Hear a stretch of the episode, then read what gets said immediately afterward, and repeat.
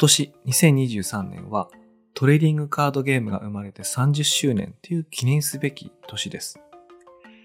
私が昨年メディアヌップっていうポッドキャストを始めた時に、ま、私が愛するこのトレーディングカードゲーム、特にマジック・ザ・ギャザリングっていうタイトルについて、当時今すぐ特集を組みたいと思ってたんですけれども、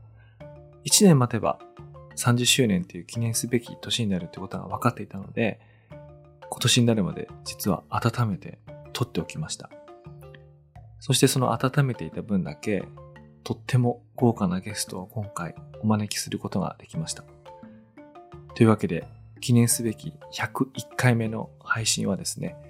マジック・ザ・ギャザリングのプロプレイヤー、高橋優太選手をお招きした回になります。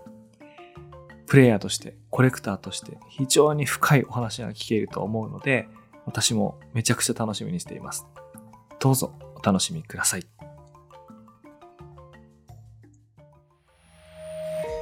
メディアヌップこんばんは佐々木優です今日はですね素晴らしいゲストをお招きして私が聞きたいことそして皆さんに知ってほしいなと思うことをどんどんお話掘り下げて聞いていきたいと思います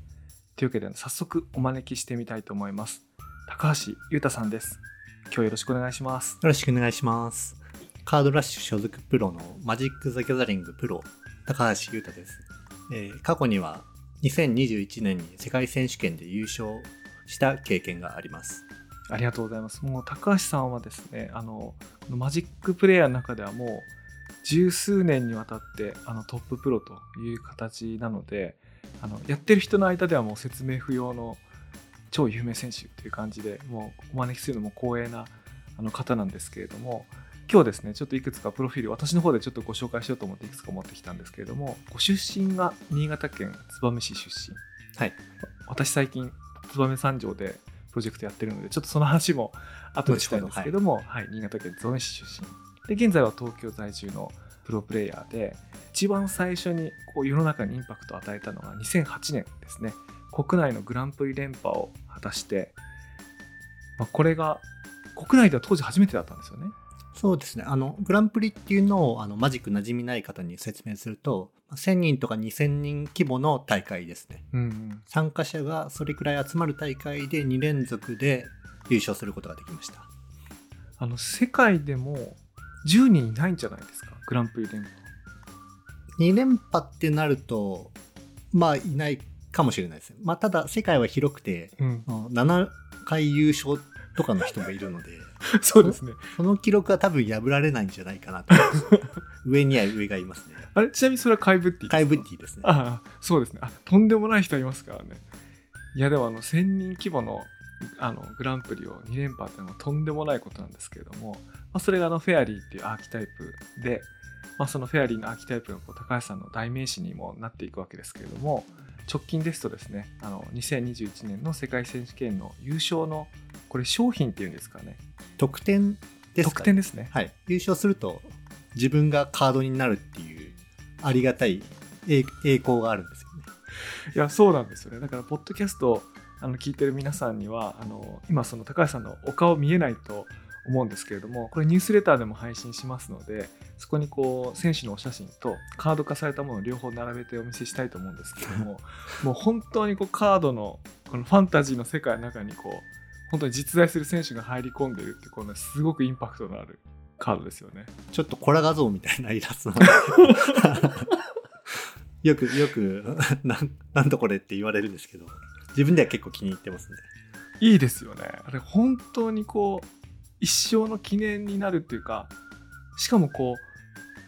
単にこう似顔絵がその似顔絵っていうかその自分のキャラクターになってるだけじゃなくてあのトーナメントで活躍してるっていうのはまたすごいすごいカードですよね。一生に1回がまあそれくらいしかないと思ったのでカードの能力じっくり考えて自分で能力決められるので、うん、それ考えてスタッフの人に相談して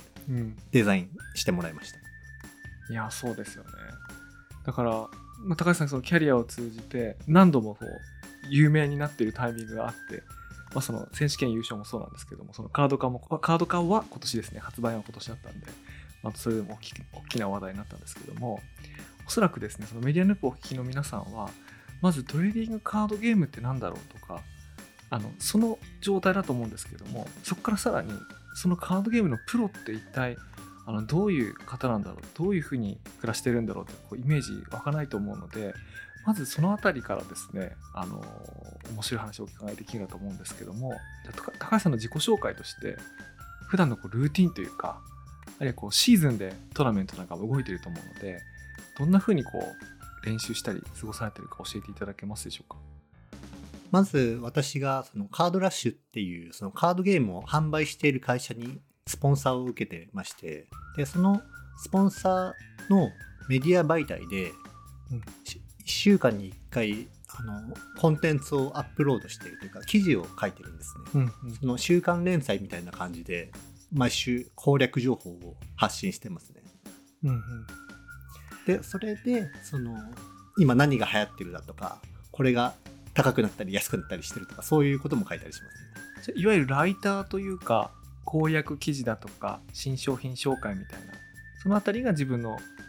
その仕事の一部になってるってことなんですね。そうですね。その好きなゲームをもうもっといろんな人に知ってもらうっていうのが僕の仕事ですね、うんうん、じゃあその中にさらにこう大会が混ざってくるってことなんですね。大会の練習そうなんです。あのプロツアーって名前の通りプロのツアーなんですけど3ヶ月に1回くらいのペースで海外の大会でその参加者が多分200人から250人くらいしか出れないプロのみ出れる大会があるんですね。で、うん、そのプロツアーに向けた練習は大体その大会の1ヶ月くらい前から集中して始めましてその1日10時間くらいの練習をずっと続けていきますね。1日10時間を1ヶ月っていうと最長30日ぐらい？そそうですね。あの大会の規模にもよるんですけど、うん、そのプロツアーとか世界選手権といったその、うん、レベルの高い大会は本当に練習しないと全然勝てないので、うんうんうん、相手のレベルも高いんですよ。うん、なのでその自分と同様にそのプロツアーに出る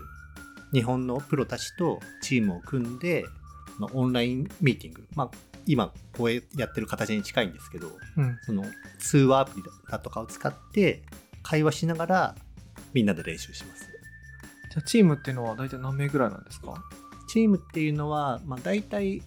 6人から10人くらいですね。その、まあ、日本でも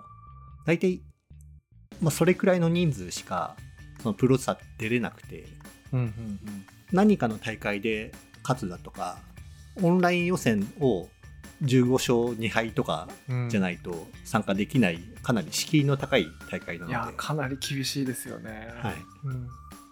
かなり難しいんですけど、まあ、そこを勝ち抜いてきた人たちと協力して、うんうん、まあ、お互いに情報共有したりそのテストプレイお互いが練習でぶつけ合うみたいな形で、うん、それを毎日続けていきますね。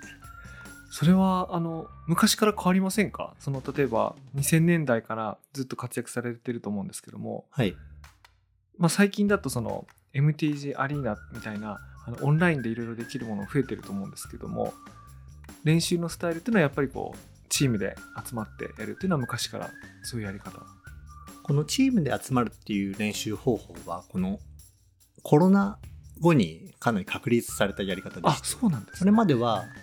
そのみんなでその音声アプリだとかって、うん、ズームとかもそうじゃないですか。そのコロナを機にその活発になって、うんうん、見直されたというか、うんうん、そこでこれが一番効率いいねっていうことになってその、うんうん、集中してこのオンライン上で会話しながら練習するようになりました。それまではその現実の紙のカードゲームで、うん。実際に会議室借りて集まったりするやり方だったんですけど、はいはい。まあでもそれもちょっと曖昧というか、あんまり管理できてなかった部分がありましたね。うんうんうんえー、じゃあやっぱりその、まあ、コロナの影響と言っていいのかそれともこうオンライン会議システムの普及の影響と言っていいのか分かりませんけどもその効率的なツールができてよりこう長く深くというかあるいはその PC 上でいろいろこうデータとか分析したり記録もしやすい状態で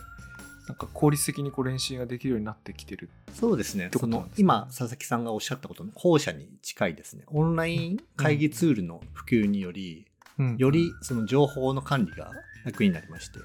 有力な選択肢が A と B と C があったとして、まあ、A は B に有利、B は C に有利、C は A に有利みたいな、そのじゃんけんみたいな形がよく発生するんですね。うんうん。で、ここもうちょっとそのデータを細かく取ろうだとか、うん A の細部を変えると、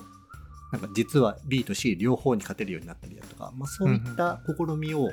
そのまあ、何十試合何百試合と繰り返して、うん。そのデータを見ながら調整していくっていった形ですね。なるほどかなりちょっと仕事みたいな ことしてます。か会社員がやってる分析の仕事みたいなのをみんなでやってますね。仕事っていうかいやもちろんそのプロっていうかあのその競技レベルトーナメントシーンでそのものすごく勝ち抜か勝ち抜いた世界の数百人だけがやる大会ですからまあそれぐらいやるって言われてももう納得感しかないですねなんか逆にやらないともうあの曖昧なデータのままでいくと、あの自分たちが想定していなかった事態にうん。うん巡り合って自分は A を使うんだけどあれ？この A うん。新しく出てきた D にすごく不利だっていうことが発生したりするので、まあ、そういった見落としをなくすために、うんその膨大な練習量でカバーするといった形ですね。なるほどですね。あの、マジック・ゼ・ギャザリングの世界だと、あの、すごくもう有名な、もう25年ぐらい前だと思いますけど、落とし格子事件みたいな、あ、落とし越し事件。これはちょっとあの聞いてる人には伝わらない。あの、でも一生懸命伝えようと思うんですけども、当時はインターネットはあった。1998年とか97年とかだと思うので、インターネット当然あったけれども、みんなが使うわけではない。パソコンがまだ普及してない時代ですもんね。普及してない。で、かつ、そのインターネット使ってる人の間でも、日本と海外とか、英語圏と非英語圏の間で情報格差があったり、ありました。あるいは同じ英語圏でも研究が進んでるチームのとこだけであの発見されてるノウハウみたいなものがあるみたいな。まあそういうのがあった時代だと思うんですけどもそその時は特にこう日本のチームがこううっかり見落としてたその落とし格子の 戦略みたいなやつはい。でもう1枚で負けちゃう大敗を喫するっていう事件がつまり情報格差によって国ごとっていうか言語ごと負けてるっていう状況が発生してるっていうこうやつがあったんですけど今はもうそんそんなレベルの大きな見落としはほとんどない。ほとんどないですね。格差はかなり是正されたというか、まあ、参加者の上位ラインで言ったらもうほとんどデッキの選択とかは似通ったものになりがちですね。それがその例えば2022年のうん世界選手権ですとその使用者のデッキが70%一緒だったんですけどそれはみんなが同じ考えをしたからこそうん。その同じものを使おうとして70%まあ10人いたら7人が同じデッキを使うとかになりましたね。いや私そのこの辺りからあのもしかしたらリスナー置き去りで聞いてみたいんですけども私こう古の昔からのマジックファンなのでその昔の感覚で言うとその情報格差っていうのは悪い意味で言うと格差っていう風に言葉が響きますけども、はいあとよく言えば研究頑張った人たちが事前のなんとかな事前の戦いつまり大会が始まる前のデッキ構築の戦いとか戦略選択の戦いで有利に立てるみたいなことがあったんだと思うんですけどもそれはとても同感ですね。その戦う前から試合が決まってるっていうか、まあ、確か孔子の言葉にはもあるんですけど戦うまでの過程こそがその戦いなんですよ。うん。そのどれだけ準備をして見落としがなくなった方が、うん。まあ、実際の試合でも勝つというかその、まあ、98年から2000年代って同じプレイヤーが何度もカイブッティとかジョン・フィンケルとかがたくさん勝ってるんですけど、はい、はいやはり彼らのデッキってもう他とは群を抜いてうん、レベルの違う強さなんですよね。当時,、うん。当時いやもうなんか大会始まる前にレベルの違う強さのデッキに到達してるってめちゃくちゃかっこいいと僕思って見てたんですよ。練習してるってことですか？らねでししかもそのプロツアーというかあの診断が発売されて、まあ、2ヶ月後とかに出るプロツアーだだと実はまだ研究が極まってなくてその時優勝したデッキがその後こう草の根を含む大会でさらにブラッシュアップされて数ヶ月後に完成されていくみたいなのにやっぱ当時の雑誌とか雑誌メディアとか触れて慣れてたんで、はい、あの今は本当もう研究がものすごく進むってことですよね。でご質問してみたいのがそうなった時にそのプロ同士の間で差をつけるものって昔と違うくなってるわけですよね。事前の戦いでの差が小さくなったんで。何が分けるように勝敗を分けるようになってきたんでしょうか？うん TCG のそのデータを全部検証するって膨大な時間が必要なので、うん、どこがで差が出るかって言ったら結局は人数とあと同レベルの人があのどれだけいるか。あ高高レベルか。高いレベルの人がどれだけいるか、まあ、これも結構重要かなって思いますね、うん、つまりチームで研究するときにそのチームメンバーの、まあ、質っていうか研究の質と量をどのぐらい高められるかってとこに差が出ていくっていう。そうですね。どうしても10人とか20人のチームになってしまうと、うん、まあ、全員がものすごくうまいとかではないんですよ。だからそこを分担する必要があって、うん、その新しい分野を発見するのが得意な人だったり、うん、その逆に今ある武器をもう研ぐ、うん、その今あるものをどんどんブラッシュアップしていく人だったり、うん、であともう一人必要なのはチーム内のなんか雰囲気を良くする人。あそれも必要なんですねやっぱり。あのどうしてもなんか人が10人くらい集まると意見の違う人も同士でぶつかったりして険悪な雰囲気雰囲気になったりするのでそこを和ませる人とかがいるとチームのバランスが良くなりますね。あめちゃくちゃ面白い。あそれそのチームの貢献って例えばプロツアーとか世界選手権の結果ではなかなかその個人のお名前って現れてこないですか？やっぱりその。そうですね。なんかまあ予想することはできるんですけど、うん、うん、まあ、まずはデータを集める人、まあ、データを分析する人、うんうんうん、あとチームの仲を良くしてくれる人、まあ、この3種類がまあバランスよく必要ですね。へなんか自転車レースとか F1 みたいな。なんか、まあ、F1 はドライバー一人だけど自転車は調子がいい人が最後勝ちに行くってなりますから。なんか個人なんだけどチーム戦っていう感じなんですね。そのプロツアーレベルになると。まあ一人で僕も昔は一人でやってた時期もあったんですけどどうしても情報量に差があるというか、うんうんうん、まああと人間的にいい人であることも大事でいい人じゃないとその、うん、より良い情報は得られないんですよ、へえめちゃめちゃ面白いですねその話。例えば人当たりが悪かったりすると、うん、そのあいつとはちょっとやっていけないからって言って その、うん、決裂したりして情報の鮮度に差ができでできたりもし、うん、するのである程度の人格というかコミュニケーション能力、コミュニケーション能力ですねコミュニケーション能力があることと、情報を集める力。まあこれ繰り返しになっちゃうんですけど。いやよくある漫画でもアニメでもなんかそのものすごい強いゲームプレイヤーがこうライバルで出てくる時ってなんかちょっと嫌なやつとかなんか孤高の天才みたいなキャラクターが、なんかこうステレオタイプなライバルとして出てくると思うんですけど、はい、現実にはそんなことはないわけです。あれは多分幻想というか、まあ、物語を面白くしてくれる存在では まああるんですけど実際にはそんなにうまくいかないことが多いですね。いいやつじゃないとやっぱり、うん、集まってくる情報もいなんか質の悪いものになってしまう。いやそれめちゃめちゃいや面白いですね。いやそういう話聞いたことなかったです。なんか。いや実はですねあのそのメディアヌップに高橋さんゲストにお招きしたいと、ね、TCG の話する時の1回目にはぜひあの高橋さんしかいないと思ってたんですけども私忘れられない思い出がありまして、はい、2021年の世界選手権のその優勝決まった日本時間の朝が10月10日だったと思うんですけども、はい、その日っていうかその月ですね。あの実はショパンコンクールっていうのがあピアノですか？ピアノのショパンコンクールが同じ時期に開催されていてでそれも毎晩夜の演奏なんですライブ演奏があって、はい、でそこに世界選手権が重なってでそのショパンコンクールでも日本人のあの反田恭平さんとかすごい活躍されてる方が出てきて僕もそれ応援してたんですけどもあのその同じ朝にですねいつも朝にその遅くまで見てたライブとか見返したり朝までライブ見たりするんですけどもちょうどその時にあの高橋さんがどんどん勝ち進んで優勝の瞬間朝まで起きて見てたんですけども僕ねスポーツ見てて本当に泣いたの初めてで例えば WBC 野球が優勝するとか、はい、あの例えば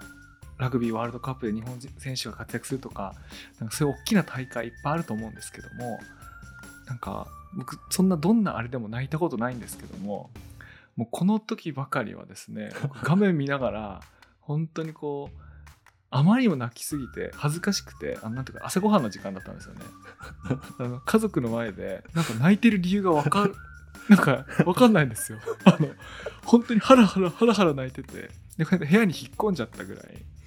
もうそんぐらいあの感激して泣いてたんですよ。でそれなんでそんなに感激してたかってあのあの理屈にすることはできるんですけど、まあ、ちょっとそれだと僕の話が長くなっちゃうんでなんか置いといてその高橋さんがそのどんな思いでこの最後のあの選手権の座を獲得してもう最初3連敗してドラフトで3連敗してで崖っぷちになった後にっていうことをよく言われるんですけども、はい、実は僕その前のとこにすごいグッときててあの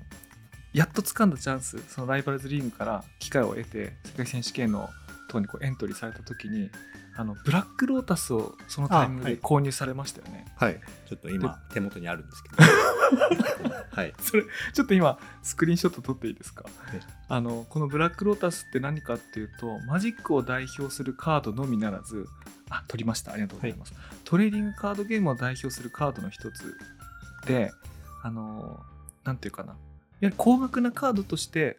スキャンダラスに話題になることもよくあるんですけども。よくありますね。それはどちらかというとあのゲームの外側にいる人間のこう驚き。ただの紙がなんでそんな値段するんだってスキャンダラスにこう取り上げられることが多いんですけども。本当にやってる人間からするとなんかある種の信仰の対象なんですよね。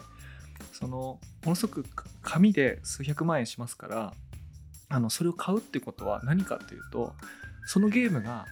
あるいはそのゲームを愛してる人たちが今後も増え続けるだろうと僕はこのカードゲームに一生価値感じるだろうって思わないと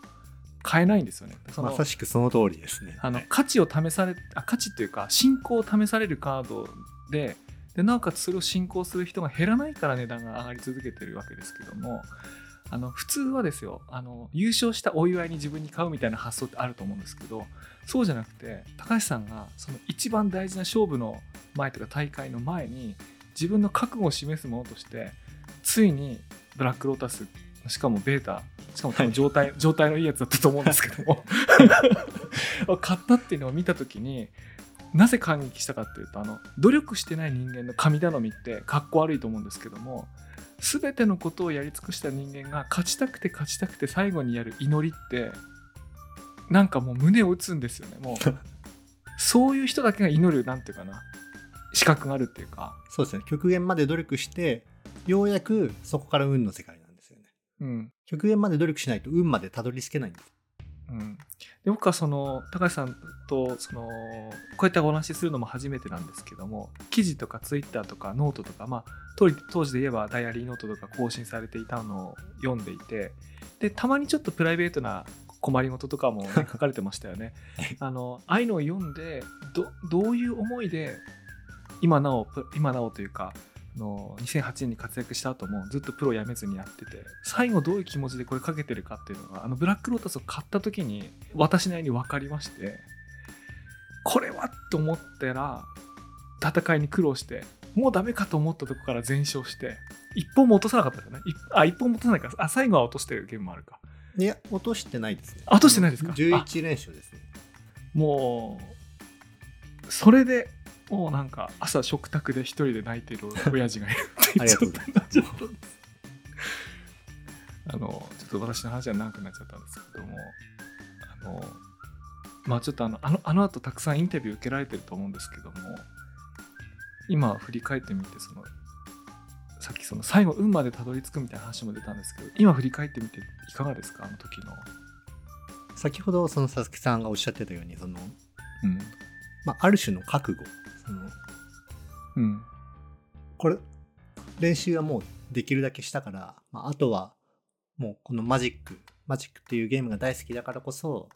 もうマジック・ザ・ギャザリングを象徴する存在であるこのブラック・ロータス。ブラック・ロータスを買うことでそのもうマジックをやめないしもうずっと向き合う覚悟、うん。まあ、あとお守りですね。うんそうお守りです、ね、お守りです、うん、はい、うん世界選手権、まあ、そ世界選手権に出場するまでにちょっと長い道のりがありまして、はい、そのサッカーの J2 リーグ、まあ、ライバルズリーグって言うんですけど、サッカーの J2 リーグみたいな、うん、その48人戦って、その上位4名だけが世界選手権の権利を得るっていうリーグ戦があったんですね。うんうん、で、そのリーグ戦加入が決まった時に、まあ、その自分のできる限り最大限の努力をしようとその自分の中で決めました、うん、でそれとともにもうマジックがもう20年以上プレイしてきて大好きだしマジックの究極であるパワーナイン、うん、パワーナインと呼ばれるかなり高額高額かつ強いカードがあるんですけど強いと、うん、それをもう全部ベータで集めようと決めていてで、まあ、そのリーグ戦を勝ち上がるごとに、まあ、1枚ずつ買っていったんですけど、うん、で最後に残ったのがブラックロータス、まあ、これが一番高いので あの当時でもまあ500万くらいしたので、うんうん、結構資金用意するの大変だったんですけど、うん、世界選手権の権利を獲得したのでその、うん、練習してブラックロータスを買う買う買えば勝つだろうっていう謎の、うん、いや自分のジンクスにより。いやもうそうそれが僕ねそそうそれが胸を打ったんですよね。ちなみに佐々木さんブラックロツ持ってらっしゃるんですか、うん、いやえっ、ー、とね持ってないです。持ってないあのあのきっかけがないというかやっぱりこう、はい。試されますよね。なんか試されますね。はい、うん、紙1枚に500万円ですからね、うん、うんやっぱり私はそこを超えられてない ですねなんかそういう意味だと。普通の人はあまり超えられないというか、うん、頭のネジがちょっと外れていないとなかなか難しいところがあると思います。あの白枠って言ってあの、はい、安いバージョン若干っていうかまあ、うん、安いバージョンなんですけど僕それじゃ嫌なんですよね。はい。だから、ね、あのそれじゃ嫌なのでそしたら余計に余計に買うことになっちゃうんで、い、きなり黒いのしか欲しくないので、あの余計試されて。そうですね。白枠だと一応200万円くらいなんですけどそうですね、うん。まあ、それは佐々木さんとしてはちょっと好みではないということなので。好みではないのであの私の場合は例えば自分がやってる事業が何かうまくいった記念あるいはうまくいってほしいっていう時に何かやるっていうなんかそういうそういうものなんですね私にとってはねやっぱり、はい、私にとってはっていうかこれはこれこれ聞いてる人は何を言ってるんだろうと思ってるかもしれませんがあのそういうものなんですよねなんか。ブラックロータスはやっぱりパーナインの中でも特別というか。まあいやだからそうですね。そのいかにこうかけてるかっていうのがあの画面からもその事前のあのあれからも伝わりましたしあの画面の中でこう当時あのコロナだったのでいわゆるこうオンラインですよね。オンラインでね、やって、で、それぞれのプレイしてる環境なんかがこう画面で映ったんですけど、その、普通だったらこう多分仲間が駆け寄って胴上げしたいとか、あれするとこだと思うんですけど、こう、部屋でね、一人でガッツポーズしてるシーンとか見ながら、僕すごくこう、孤独に戦い抜いたわけじゃないっていうのはさっきの話で分かったんですけども、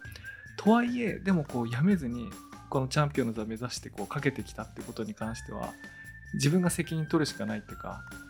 その孤独な勝ち取ったそういう感じがしてもすごいねいや涙が止まらなかったですね。ありがたいことです、あね2回ぐらい23回見返してましたねなんか。あのゲーム通じて。いや僕も23回見直しました自分の画像を見て。ちょっと感情の揺れ幅が大きくてその日はなんか泣いたり眠ったりを繰り返していました。ね、うん、いやまたゲーム展開自体もいいんですよね。あのイゼットドラゴン。もうなんか全部揃えて額装して飾ろうかと思うぐらい思い出深い。デッキでした僕も。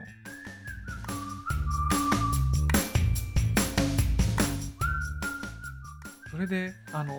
ーその競技について掘り下げる中でゾーン体験みたいなことってご経験あるんですか？あゾーンあります、極度の、はいあります。極度の集中状態で。それをねぜひ聞いてみたいと思ったんですよ。騒音体験ですね。あのそんなに数が多いわけじゃないんですけどその集中力が極限まで高まるとうんなんか音のない世界に入るんですよね。うん。うん音が聞こえないというか周りの音が気にならなくなる。うん。その自分と相手と、まあ、試合の盤面だけがもう頭の中に入ってきてうん。まあただその音のない世界でもその相手がプレイする内容から、まあ、その相手の言葉や相手の考えてることうんが伝わってきますね。それはテーブルトップとかオンラインとか関係なくですか？関係ないですね。はい。あ関係ない世界選手権決勝戦で、まあ、フランス人のジャンさんとうん試合したんですけど、その試合がまさしくそうでしたね。うんうんその相手がうまいからこそ、まあ、ここはこう考えているなっていうその思うん考が伝わってくる感じですね。うんうんそれとそのもう一つその10年くらい前の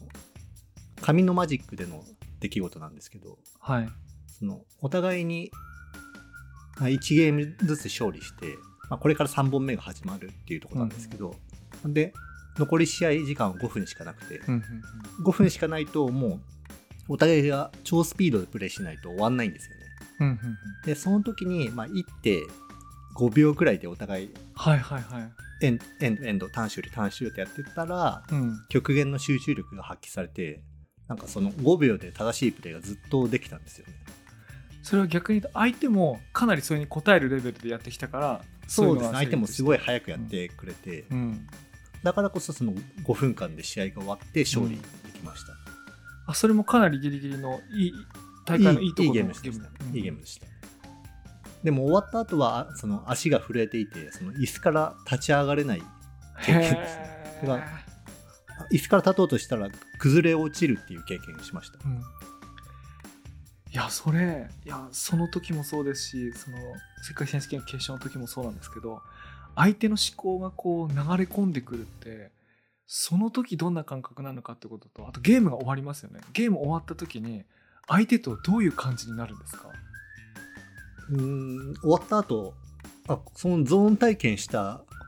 相手とはもう本当に親友のような感じになるんですよね。そのあれ？でもあのなんかお互いに分かり合えるっていうかオンラインンの MTG アリーナでやってると例えばゲーム終わった後にデッキ片付けながら雑談する瞬瞬間みたいなものが、ね。テーブルトップだとありますけどもそういう瞬間がなくてももうその状態になるななりますね。そのジャンさんとの試合まさしくそうでそのお互いうん。エモート機能っていうのがあるんですけど、はいまあはいやるなとかうんうんうん。しまったとかそういう、うん。まあコメントができるんですけどはい、それのやり取りで「いいプレイ君いいプレイだね」とかうん「あ今やられた」といったコミュニケーションがよく取れてうんうん、もう本当にガンダムのニュータイプみたいな感じ。いや本当そうですね、い、や僕今あの逆襲のシャアを逆襲のシャアっていうかそのガンダムのことを思い浮かべてましたけど完全にその世界の話ですね。いやこのゾーン体験をなんか普段から自分で自由に出せればいいんですけどなかなかこれが難しくて自分でスイッチ入れることができたらもう、うん。それは世界最強になってしまうのかもしれません。さっきおっしゃったように代償があるわけですよね。その立てなくなる そうですね。椅子から立ち上がれなかったりなんかもうすごい消耗しますね。うん。エネルギー使い切る感じです。なるいやなんかそういう高橋さんがそのプレイヤーとしてなんか覚醒したっていうかなんか自分がこう1個2個そのレベルがこう上がったなと思う時って過去を振り返って何かあるんですか？あの時こう自分はこう1個ネクストレベルに上がったみたいな。やっぱりその2020 20年から21年にかけてあったライバルズリーグうん。ですね。その1年間うんうん。まあもう世界中から集められた強豪48人と、まあ、ずっと戦うわけですよ。はいはい。その中国の孤独ってご存知ですか？あわかんないです。孤独？あの、うん。虫虫虫虫虫に毒って書いて。あ選手の名前じゃなくて。あ孤独、うんうん。孤独。はい。はい。一つの壺にヘビとかサソリとか毒虫をたくさん入れて漫画で読んだことあります？その残った一つが最強の毒になるってやつなんですけど、うん、まあ、それに近くてその一つの壺に48人の選手がいられて そのうち 4, 4人しか出てこれないわけです。それはねよっぽどすごい毒を食ったっていうか。そうですね、うん、まあもう戦い合い、まあ、殺殺し合いこの言葉はちょっと不適切かもしれませんけど、うん、その死闘によりその自分のスキルっていうのがかなり磨かれましたね。相手が強いからこそ、うん、その自分も強くならないと食わ食われてしまうんですよ、うんうん、食われないためには自分が相手を食うしかなくて、まあ、弱肉強食の世界ですよね。へ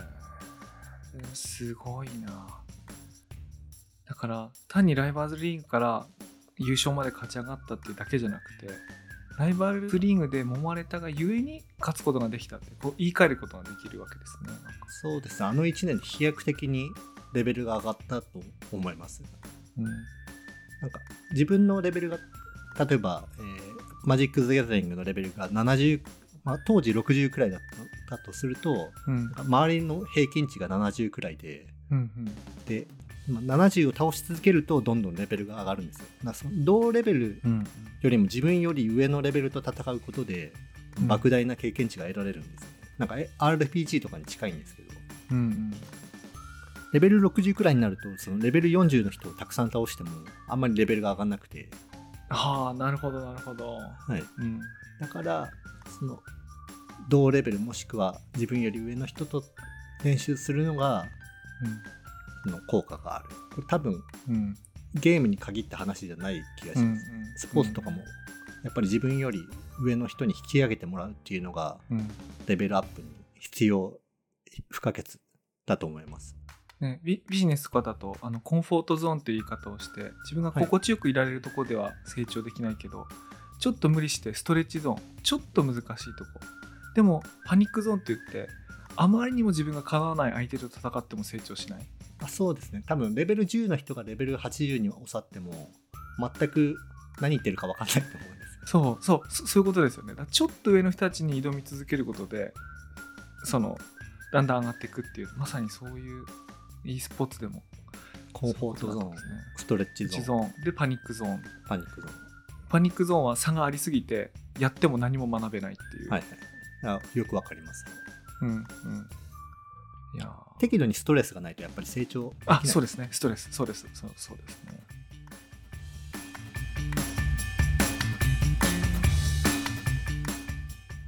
あのこんな話言い出しちゃってもし使えなかったらカットしようと思ってるんですけども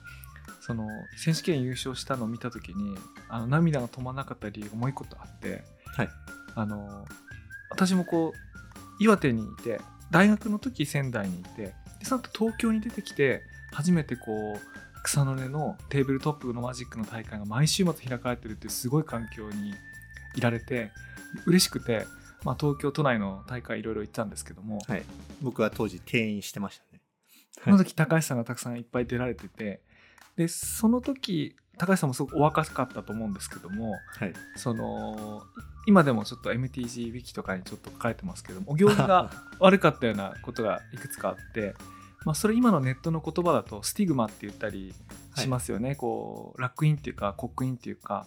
あの若い時のそうですね。あります、ね、若い時の1回の失敗まあわずかな失敗がずっとラックインのように残っちゃうみたいなことがあると思うんですけども。キャンセルカルチャーですよね。うんそうですね。ただ高橋さんがそのその若い時のままの高橋さんじゃないっていうのはずっとその読み続けたりフォローしてれば分かることなんだけどツイッチのコメントとかツイッターのコメントとか見ていくと、まあ、そういうのを掘り返して言う人もいらっしゃいますよね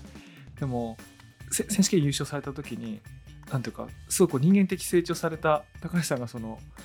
優勝されてるってことに対してなんかその若い時からあ自分がね自分が若い時から見てたんですごい感慨深くなってなんかそれでまたね 嬉し嬉しいっていうかグッときたっていうのがあるんですよね。佐々木さんが僕見守ってくれていたのが今知れて嬉しいです。うん、見守るっていうかそうですね。あの僕当時どういう気持ちでいたかっていうとあの僕当時社会人だったんですけどあの高校生とか大学生とか混ざって毎週末にこう紙でマジックやるんでその中にはなんかいろんな人いるんですよね。あの性格もそうだしそれ性格じゃなくて単に若いから行儀が分かってないとかいろいろあるんですけどでそれでこうなんか怒り出す大人も中にはいるんですけど、はい、だっていや自分も若い時、うん、そうだったじゃんって僕思うので、はい、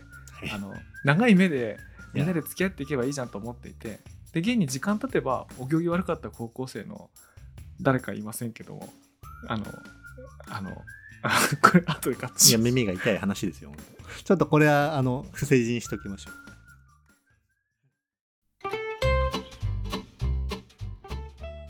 はい。というわけであの前半ここまででございます。でここまでのところで高橋さんにあの感想をいただければなと思いますがあのいかがでしたでしょうか？組織化された練習とそのコンフォートゾーンとかの話は、まあ、かなり似通った部分もあるんだなと、うん、新しい視点でお話が聞けてかなり面白い内容でした、うん、ありがとうございました。ありがとうございます。で本日はここまでなんですけれども次回はですね高橋さんのもう一つの面カード収集家としてのお話とかそのあたりも伺っていきたいと思います。それではまた次回